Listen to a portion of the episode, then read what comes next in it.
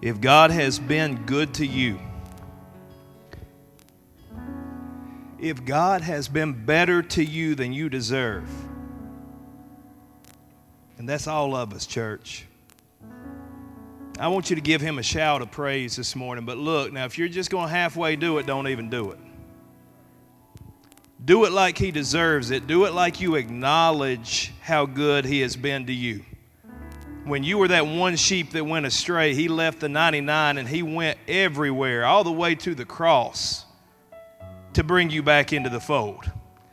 So I'm going to give a count of three, and on the count of three, I want you to praise God. I want you to lift your voice. Praise Him like He's worthy of being praised. One, two, three.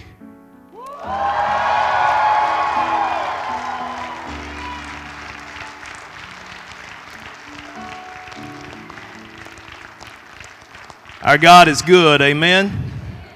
We're supposed to love God. We're supposed to love other folks. And I know it's flu season, so I don't want to make you guys shake hands, but turn around and bump fist with four or five people. Tell them Jesus loves you this morning. Jesus loves you, and I love you.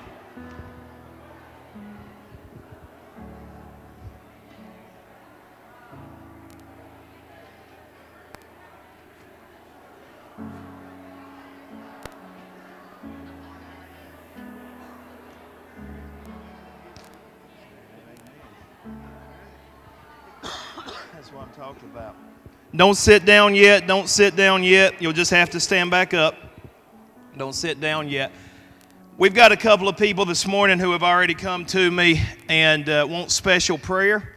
And we are always glad to do that. When somebody wants special prayer, we believe in the power of healing, we believe in the power of the Holy Spirit. So we've got uh, Alfred, if you want to come forward. Alfred is facing some heart surgery this week.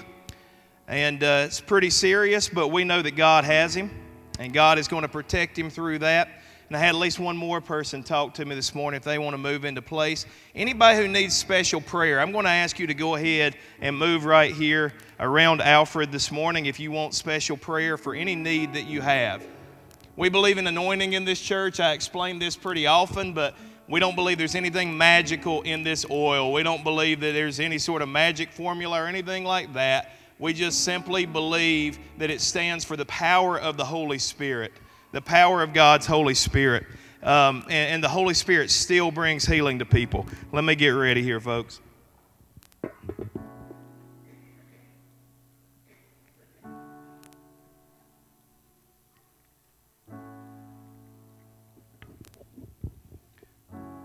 If you want to gather around these folks, kind of behind them, would be so glad for you to come. And just as a, a sign of faith, just as a sign of unity, just as a sign of the church coming together as one, join behind them. And we're going to pray over them this morning. Pray the power of God at work in their lives. Heavenly Father, we thank you that you are here this morning through your Holy Spirit. And God, I know there's a lot I could hear as we were worshiping. I could hear people coughing all around. I know there's a lot of folks that feel kind of like I do right now. Voice is not as strong as normal, maybe not feeling as good as normal, but made a special effort to be here today. And God, we are so thankful for that. We are thankful for everybody who's represented here. Father, we thank you for those who could not make it here today who are tuning in online, God. And I pray that your Holy Spirit would move right through the wires, right through the internet, God, and you would touch them as well. You would move their hearts, God. You would give them a special blessing. If they need healing, if they're not here because of some sickness, God, I pray that you would show your goodness and that you would touch them, God. Lord, we thank you for Alfred so faithful to our church over the years, faithful to teach your word on Sunday mornings, God, faithful to support and love the people of this church.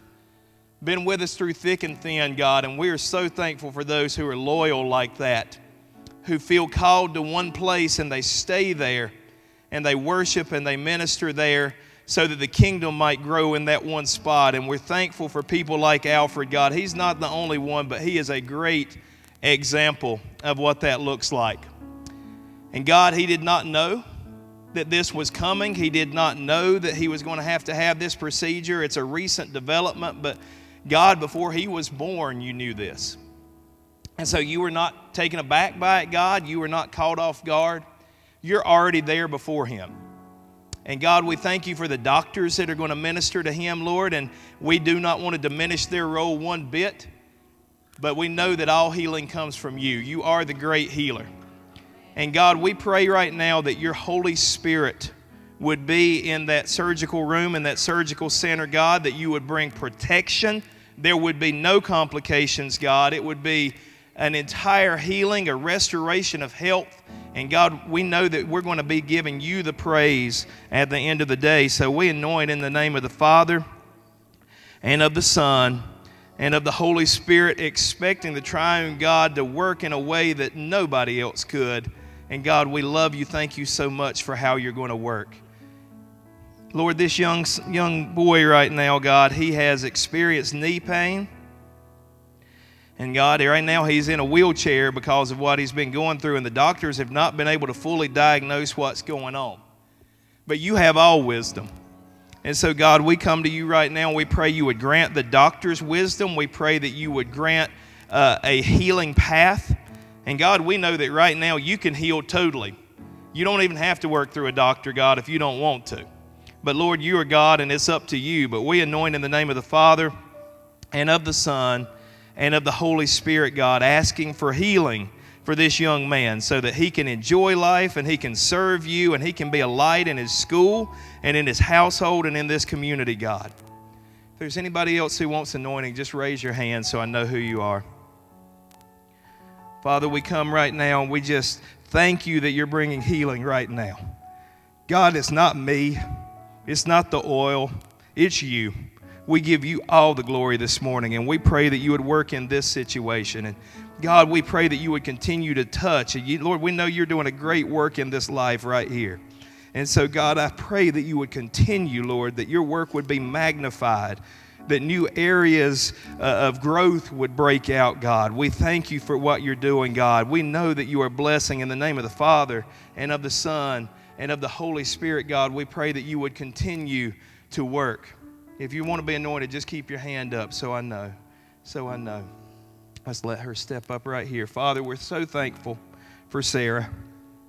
We're so thankful for her loyalty to this church, God a former board member of this church who has served you, God, in so many different ways. Leading seniors groups, God, she has been so faithful for so many years, and now she needs a touch from you. And so, God, we commend a touch right now through the power of the Holy Spirit from the top of her head to the bottom of her feet, God. We pray that you would make her whole and you would restore, and we thank you for what you're going to do. Anyone else? Anyone else this morning? Anyone else need a touch?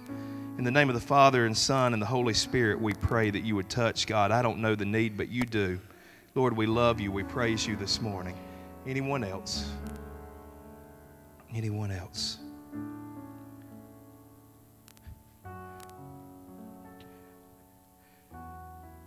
In the name of the Father and of the Son and of the Holy Spirit, God, we imagine you're going to do, we see that you're going to do great things, God. We don't know all the need, but you know all the need, God. Even as I feel you move right now, God, I just give you thanks for who you are and what you're doing. God, we don't want this to be a show. We don't want this to be some sort of, uh, of gimmick, God. We just want you to show up in power, Lord. And so we pray that you would touch, God. You would heal. Heal spiritually, heal physically, heal mentally, heal emotionally, heal in all ways that you need to work, God. And we're going to give you praise for what you've done this morning, God, and in the coming days. Father, we thank you for this service today. We know you've ordained ahead of time good things. And so we give the remainder of our time today to you. God, we ask that you would move in a special way. God, my sermon isn't that great, but you can light it on fire with your Holy Spirit and you can do amazing things with it. I'm not that great of a speaker to begin with, God, and my voice is weak, but I pray that you would uphold me this morning and you would give power to my words that they might penetrate the hearts of those who hear.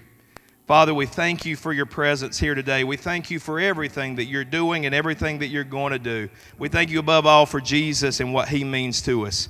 It's his death on the cross and his resurrection that gives us a hope that we can have a future and an eternity with you. Thank you for Jesus. It's in his name we pray all these things this morning. And Rushwood said together, Amen. Thank you for praying with us today. Thank you for being here. You may be seated.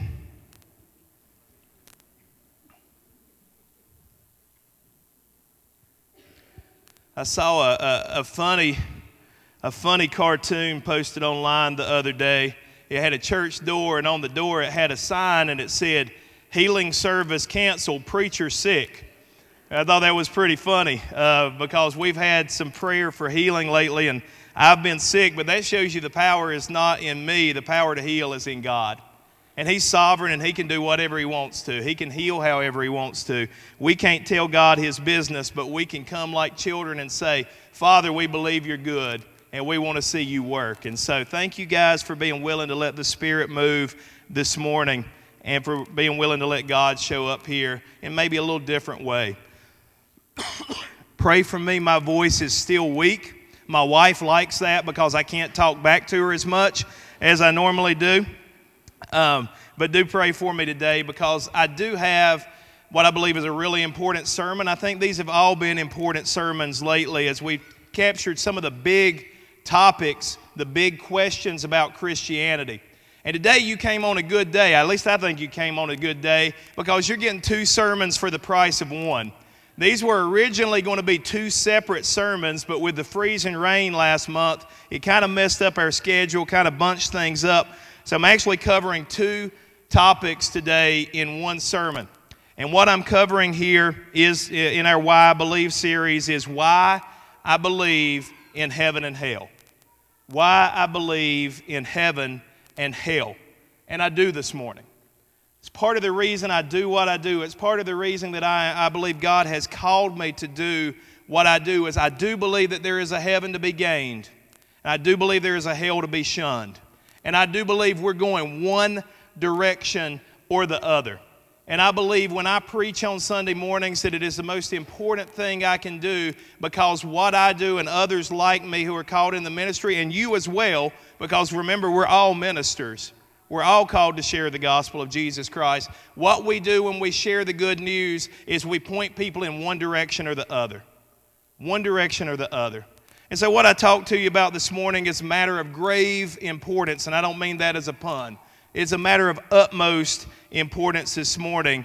I believe in heaven and hell, and I believe you should too. And I believe we need to act and live like they are real. If you believe in both heaven and hell, you are in the majority in America just barely. In 2014, Pew Research did a study on American religious beliefs. They found that out of 100 Americans, 55 believe in both heaven and hell. So just over half believe in both heaven and hell. Out of that 117 others believe in heaven, but they do not believe in hell. Out of those 103 believe in hell, but not heaven. And they found all their names are Lucifer. No, just kidding. Just kidding. No, really. And then 25 out of that 100 believe in neither heaven or hell. So you have about 25%, about a quarter of Americans as of 2014, and I'm sure that number has grown probably to this point, who would say, I don't believe in either. And they probably would also say they do not believe in God. It's about the same percentage if we did that study. But most Americans still believe in heaven and hell, just barely. But if you'll notice in those numbers, around 20% more believe in heaven than hell. Why is that? Why would more people believe in heaven than hell? Well, it's really quite simple along with perhaps the doctrine of the Trinity, which I tried my best to teach to you guys last week. That's probably not the greatest sermon ever put out there, but I tried my best to explain a little bit of the doctrine of the Trinity. Along with that, hell is probably the hardest Christian doctrine to reconcile philosophically. Philosophically, it is very hard to reconcile a God who is all loving with the idea of eternal conscience, conscious punishment that would, God would actually inflict on somebody. It's very hard to make those two things work together. I want to show you a video clip this morning, and I'm not endorsing this video clip, and I'm certainly not endorsing this comedian. But there was a guy, he passed away a few years ago. His name was George Carlin. George Carlin was a comedian, he was also an atheist. Now, he's passed away, so he's no longer an atheist. But while he was on earth, he was an atheist. And he did this bit about religion. He did this bit about heaven and about God and about hell. And I think this is a really good microcosm of what people in America, many people in America, think about the doctrine of hell. And believe it or not, there's no bad language in this clip. It's kind of hard to find a clip of George Carlin with no bad language in it. But this one, as far as language goes, is clean. As far as philosophy goes, this is what a lot of people would say they believe about heaven, hell, and God. Let's watch this clip together. Think about it. Religion has actually convinced people that there's an invisible man living in the sky who watches everything you do every minute of every day.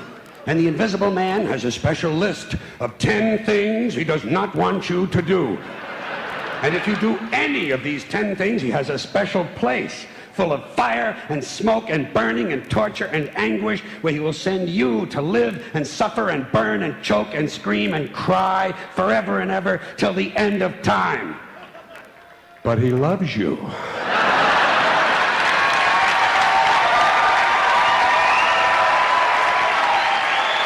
loves you. All right, we can cut it there. He loves you. This is an example a perfect example. And there's so many things theologically wrong with what he said there. But that's a perfect example of how many people feel about the doctrine of hell compared to a loving God. C.S. Lewis said this of hell.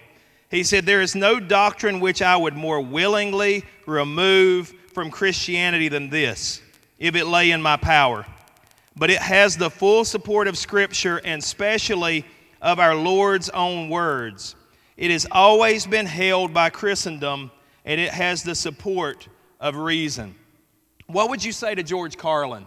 What would you say to the people in his audience who heard that bit he did on heaven and hell, how he tried to tear down the idea of a loving God? How can we answer him and others like him and give a rational reason to believe in hell? Well, let me give you truth number one about hell. Truth number one about hell is this if you believe in Jesus, you also have to believe in hell. If you believe in Jesus, you have to also believe in hell. You may have heard it said before, I've heard it my whole life, that Jesus talked more about hell than he did about heaven. Actually, that's not true. Actually, if you study the Bible and you take it verse by verse, count by count, Jesus talked a lot more about heaven than he did hell. But it is true that Jesus taught more about hell than anybody else in the Bible. He taught us more about hell, he taught more on that doctrine than anyone else in Scripture. Jesus said a lot about hell. He said that hell is a place of eternal torment, that those who are there are always tormented, that those who are there are always under the curse of this place. Jesus said that hell is a place of unquenchable fire you cannot put out the fire. I remember when I was a kid, we were burning brush out in the garden, and my dad said, Come over here, Brent. And I stood near to the fire, and he said, Put your hand out. Do you feel the heat coming off of that fire? And I said, Yes, I feel the heat coming. Obviously, it was, it was really hot. I was six, seven years old or something like that. My dad said, I want you to know hell is 10 times hotter than that, and you don't want to go there. And I said, Yes, sir, I agree. Absolutely. I, I'm with you. I'm with you on that. But Jesus taught that Hell was a place of unquenchable fire. He taught it was a place where the worm would not die. The things that torment you will not go away, they'll forever be there. He told us that hell was a place where people gnash their teeth. The word gnash literally means that they will grind their teeth in such agony that it will actually wear them away. That's the word picture that's given there. That's how tormenting hell is. He told us that hell was a place of outer darkness a place of outer darkness. You're away from good. You're away from light. You're away from love. You're away from holiness. You're away from all of that. You're in outer darkness. Jesus taught us that place that hell is a place from which there is no return. Once you're there, you're there. There's no redemption. There's no purgatory where you get out after a million years or so. No, there's a place, it is a place from where there's no return. Jesus compared hell to a place called Gehenna. It was outside of Jerusalem. It was a trash dump. They would throw bodies there, they would throw decaying things there. It was a place that was full of maggots and fire and just an awful, awful trash dump outside of Jerusalem. And Jesus compared hell to that place. According to Jesus, the righteous enter into heaven, those who are selfish go to hell.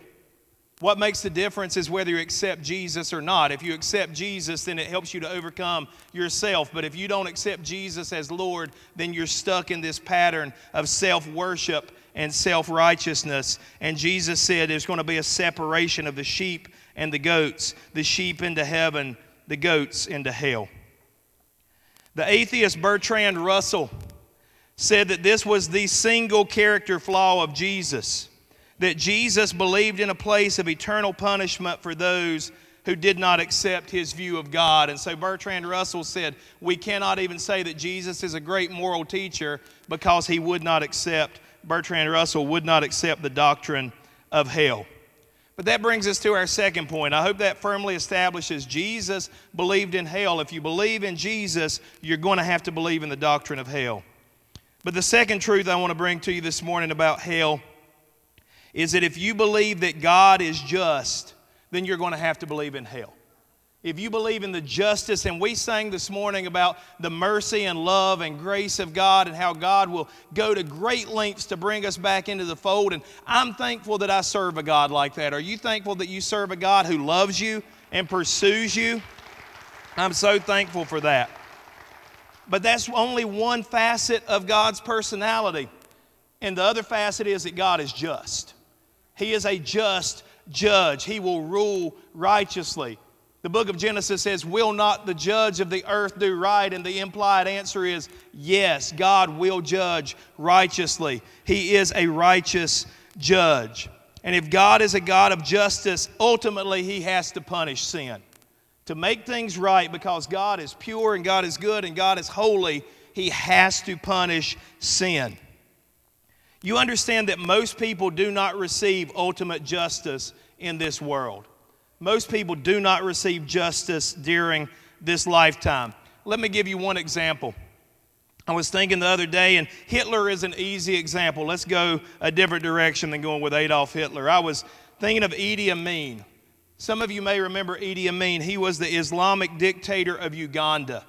Terrible, terrible person. He killed a half a million of his own people during his regime. This guy was so evil that he would kill his political opponents and then he would take their severed heads and he would keep them in his refrigerator. And when he had house guests come by, he would open up his refrigerator and he would point out, These were the guys who stood against me. These are their heads that I keep in my refrigerator. And I guess his house guests were really well behaved after that.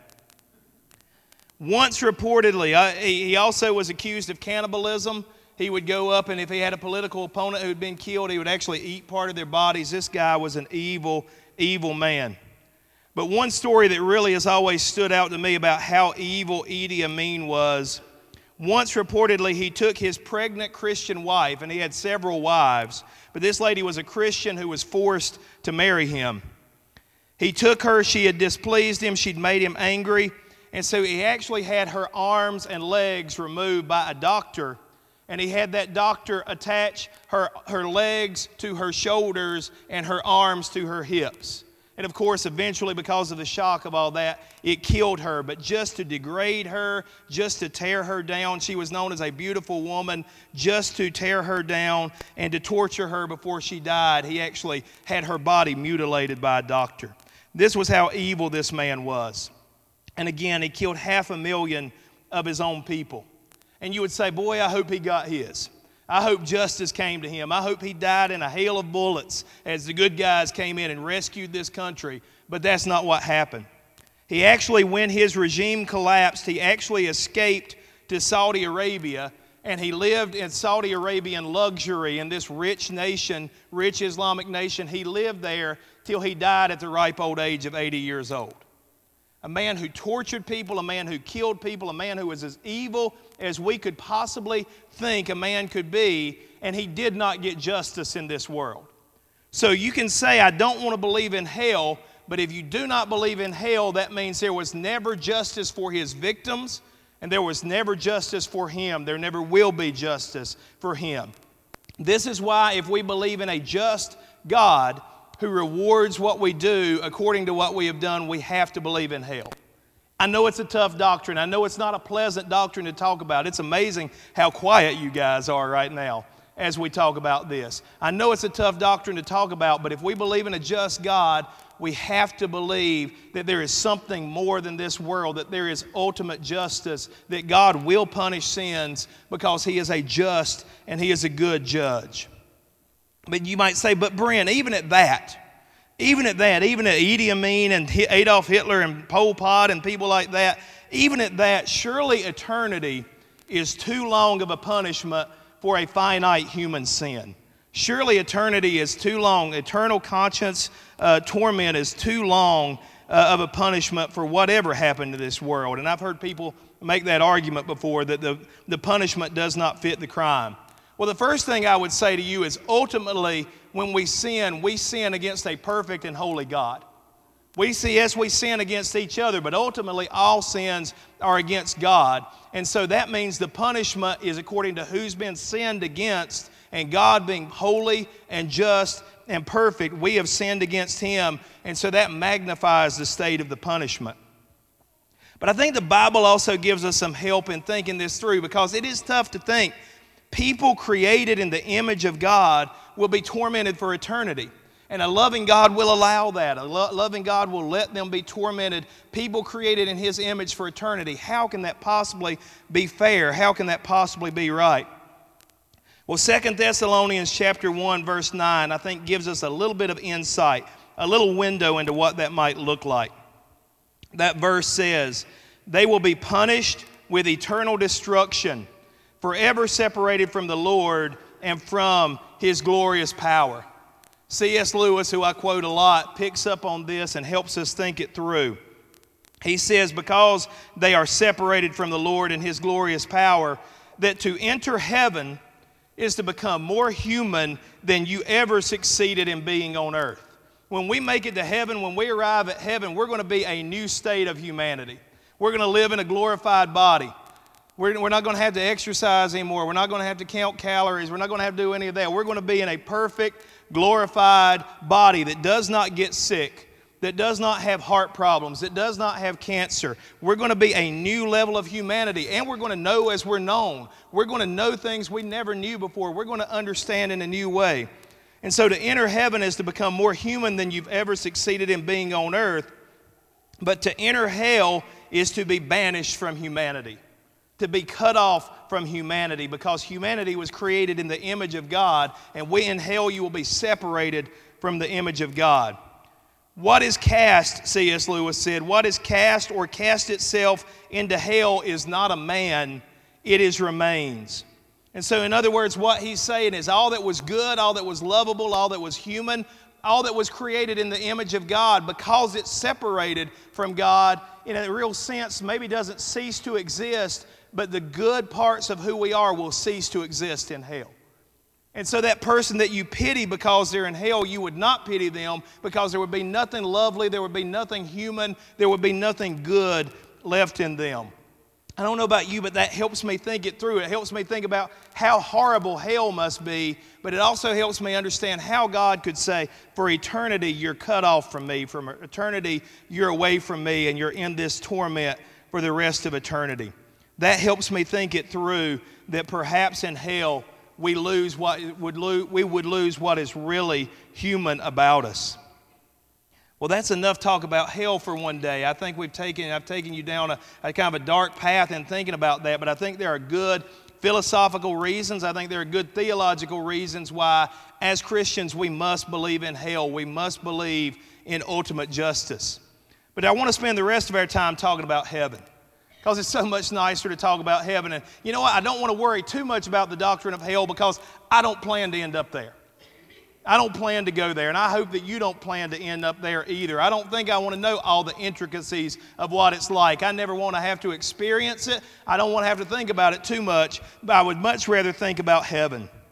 To set up this portion of the sermon, I want us to watch another video clip. This one I found as I was doing research, and I just thought it was so interesting, I just had to show it to you. So let's watch this clip about a man's experience, he claims, with heaven.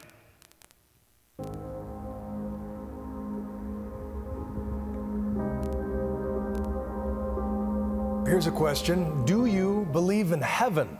Various polls find that somewhere around 80% of Americans do. But a Harvard trained brain surgeon wasn't so sure until he spent a week in a coma and came out with an incredible description of the afterlife. My co anchor Terry Moran has a story.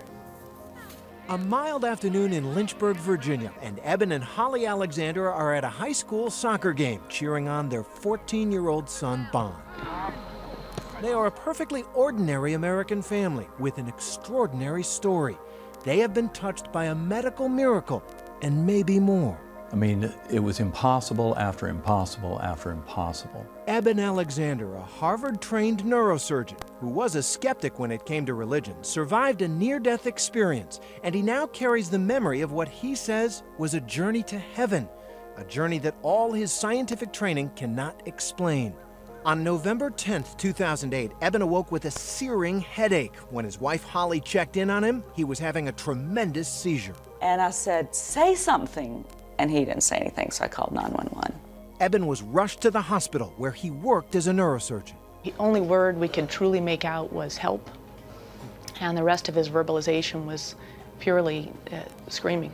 Eben Alexander had been stricken with an extremely rare and virulent E. coli meningitis infection that was ravaging his brain, plunging him into a coma. I mean, I was trying to die. In fact, doctors gave him almost no chance to live and told his family if he did survive, he'd be brain damaged for the rest of his life. His eyes were just off and cocked.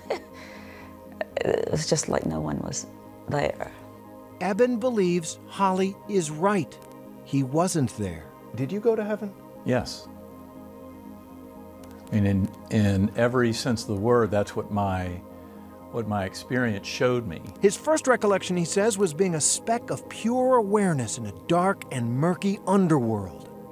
And then I was rescued by this beautiful spinning white light that had a, a melody, indescribably beautiful melody with it, that opened up into a bright valley. Just an incredible, rich, ultra real world uh, of indescribable complexity. God was there, he says, and he encountered him through an orb of brilliant light. He soared on the wing of a butterfly with a beautiful young woman as his companion, and the young woman gave him a message to take back from heaven. You are loved, you are cherished, there's nothing you have to fear. There's nothing you can do wrong. It's a beautiful vision, but heaven? A lot of people are going to say, Doctor, it was a hallucination. Your brain got zapped by this disease, all the wires got crossed, and you saw a girl on a butterfly wing and you were spinning up in a melody. I know this was not a hallucination, not a dream, not what we call a confabulation. I know that it really occurred and I know it occurred outside of my brain. So basically, uh, but how? How can he even suggest that, much less claim that his experience is proof of heaven, as he's called his new book? He showed us his brain scan. It wasn't leaving any part of my uh, cortex unaffected. So your conclusion is because all of this outer area, which is the higher functioning, was covered with the infection, what you experienced in the coma wasn't part of the brain. Right. Many neuroscientists are deeply skeptical of Eben's claims, arguing his brain must have produced his vision somehow, most likely as he came out of coma. But something else happened. After he recovered, Eben, who was adopted, saw a picture of a sister from his biological family who died years ago, a woman he never knew. And I knew who my guardian angel was on the butterfly wing. It was the most profound experience I've ever had in this life. Your sister, by birth, and from a family that you didn't know because you were adopted, who died several years ago, who you had never met, you saw while you were in coma. Yes. And that was the key. That explained everything. Smells good, that's for sure. Dinner time at the Alexander home. Come, Lord Jesus, our guest to be, blessed. They were not a particularly religious family before Eben's coma. He was a skeptic. Not anymore. This proves that our, our soul, our consciousness, our uh, spirit doesn't depend on the existence of the brain and body at all, and easily is actually freed up to a much higher state of knowing when it's freed from this body.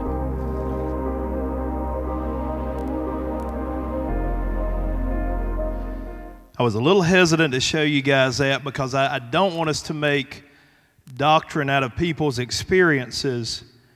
But near death experiences are beginning to be studied by science, and they have found thousands of cases, documented cases, where people are essentially brain dead, and yet they had a consciousness that survived their brain dead state, and when they were revived, they remembered things and had descriptions of things. So I think it's very interesting that even science is now saying there looks like there is really a soul that is that can survive our body. And so I wanted to show you that because I think that was a great story and I think that points to that. But again, we have to be too careful not to make doctrine out of people's experiences. That's not why I believe in heaven because people have testified that they have experienced something like heaven. I believe in heaven because Jesus believed in heaven. I only want to give you one truth about heaven this morning. The greatest proof of heaven is that Jesus Christ believed in it.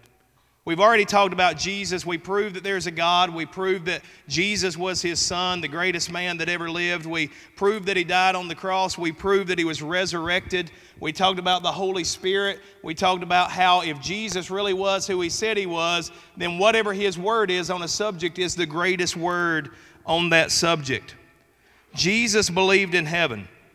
Jesus spoke of heaven, eternal life, or God's kingdom 192 times in the Gospels alone. 10% of all Jesus' statements are on either God's kingdom, eternal life, or heaven. So important was the idea of heaven to Jesus that the night before Jesus died, as he was having the last, as he was about to be arrested, as he was having his last supper with his disciples, he was still teaching them about heaven. One of the greatest passages in all Scripture about heaven happens in John chapter 14, verses 1 through 6. I read this many times at funerals uh, uh, and occasions such as that. John 14, 1 through 6. Jesus told his disciples, Don't let your hearts, don't let your hearts be troubled. Trust in God and trust also in me. There is more than enough room in my Father's home. If this were not so, I would have told you that I am going to prepare a place for you. When everything is ready, I will come and get you so that you will always be with me where I am. And you know the way to where I am going. No, we don't know, Lord, Thomas said. We have no idea where you're going. So, how can we know the way? Jesus told him, I am the way, the truth, and the life. No one can come to the Father except through me. Church, I think a lot of times we have an unbiblical view of heaven. We have a, a view of heaven that's been colored by popular culture or sometimes even maybe necessary, not the best preaching on the subject. Heaven is not a place that has baby angels flying around playing harps around a bunch of clouds. That's a really bad view of what heaven is. Heaven is not like that. In fact, I'm not even sure according to Scripture and according to the Greek that we really, and I know this will disturb some people deeply, but I'm not even sure that really what Jesus is telling us in John chapter 14 there is that we're all going to have mansions in heaven up on a hill with our name on the mailbox. I'm not sure that, in fact, I'm pretty sure that's not what Jesus was trying to get across there. It was, he was not trying to get that across. In heaven, I don't believe we're going to have gold chains and rings on every finger. I think some people are all excited about the gold that will be in heaven. That's not the picture that Jesus is really trying to give us about heaven. Jesus in this passage, now if you read the King James Version, you'll notice it says, In my Father's house are many mansions. But in the Greek there, if you study that, that's probably not the best that's probably not the best interpretation of the Greek there is the word mansions. Really, what the Greek means there when Jesus says, In my Father's house are many, and it's usually interpreted mansions, is better interpreted many rooms or many dwelling places.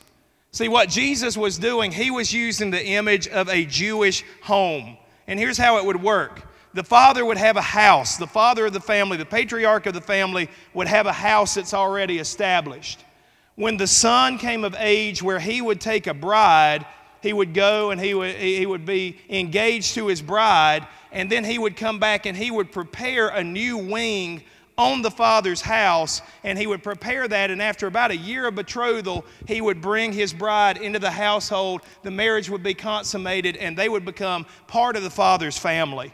So instead of what the Bible teaching us being, and I know this is, goes against a lot of maybe what you've been taught over the years, instead of the Bible trying to teach us that we're all going to have a mansion with an address and our name on the mailbox and a little path of gold leading up to the front door, that's really not what Jesus is trying to teach there.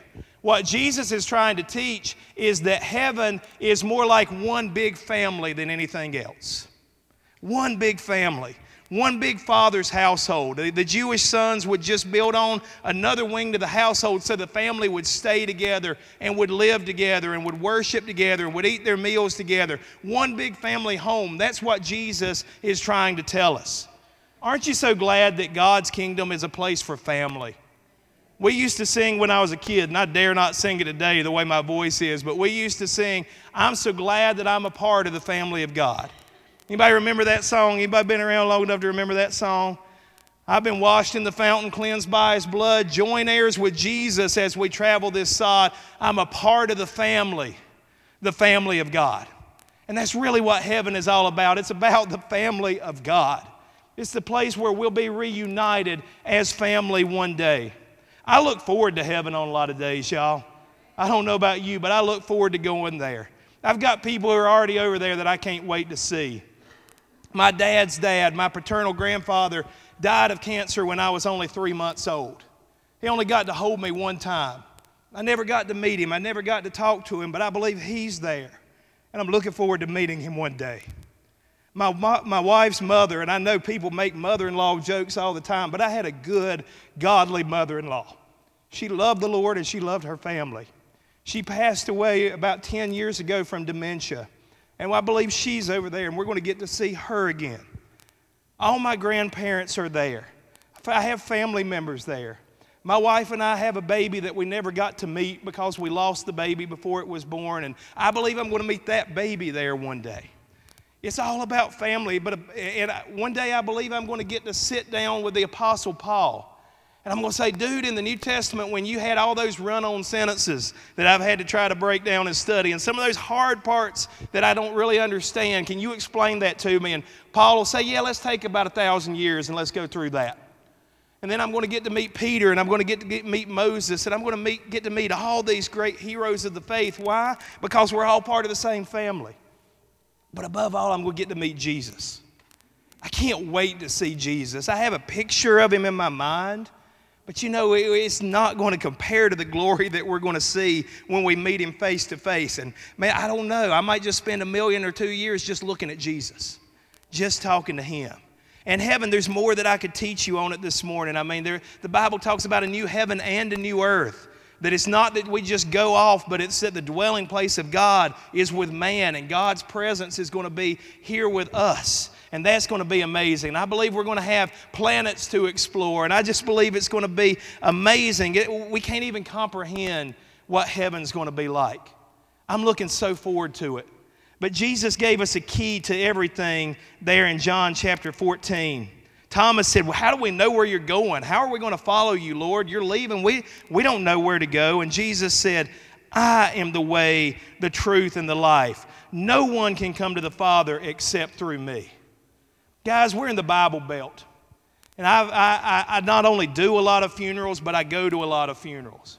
And every funeral you go to, they say, yep, they were a good old boy, they were a good old girl, they're in heaven. It's not how it works.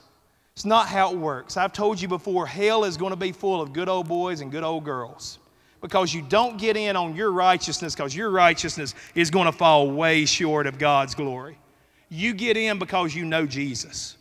That's the only way you get in. He's the way, He's the truth, He's the life. And one day there's going to be a family reunion, and I look so forward to it, whether I go by the grave or whether I go by Jesus returning and I get caught up in the air and I go that way. Whichever way I go, I'm looking forward to that day.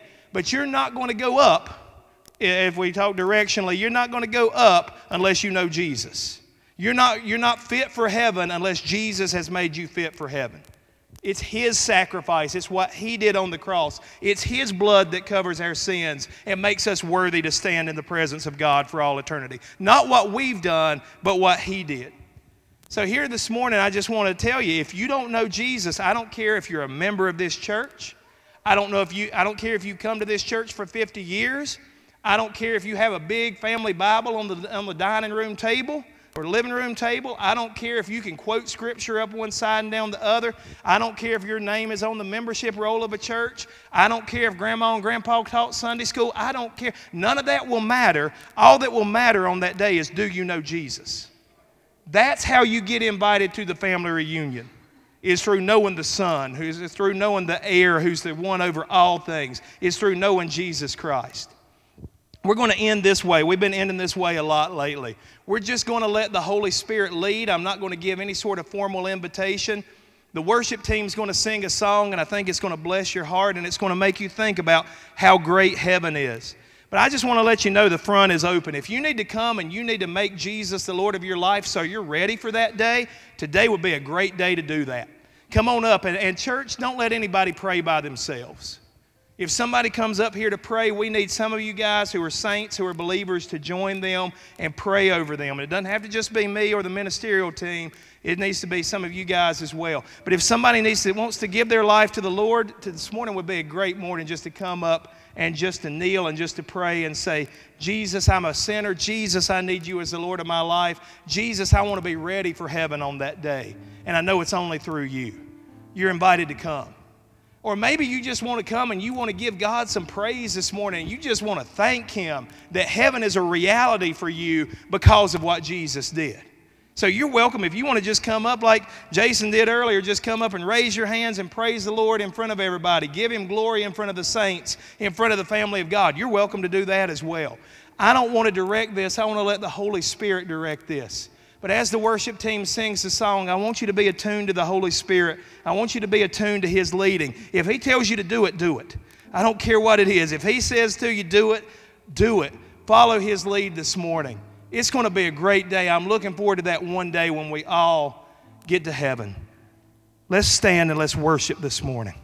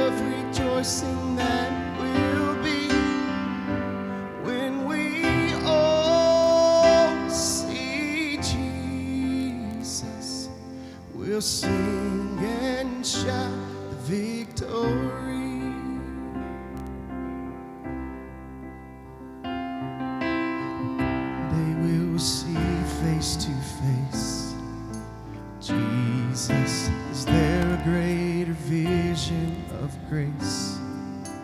And in a moment we shall be changed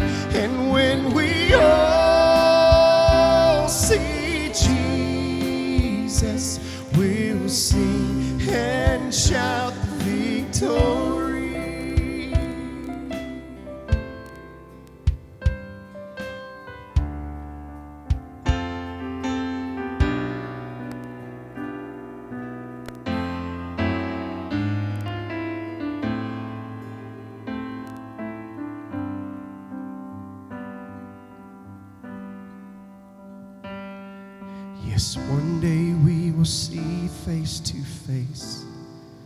Jesus, is there a greater vision of grace?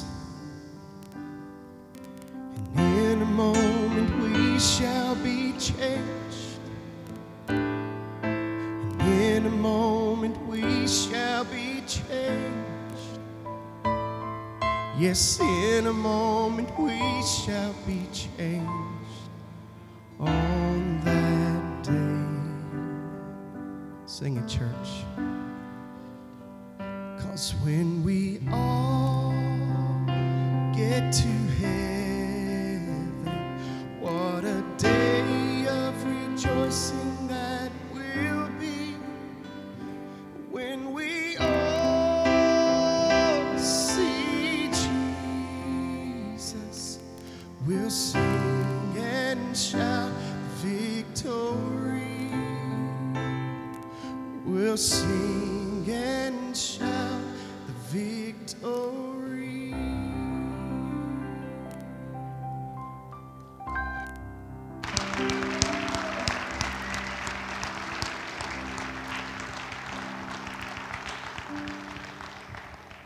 Father, we love you this morning. We thank you that Jesus has gone to prepare a place for us, a place in your house. And God, we thank you that one day we will see you face to face. We'll see the one that loved us so much, the one that went to the cross to die for us, to give us eternal life. But God, we pray that right now you'd give us a glimpse of who you are. Father, we're thankful that through your church, through your Holy Spirit, we see little glimpses of that day as it is coming to fruition, God. We pray that heaven would rain on us. We pray that it would be done in our lives as it is in heaven.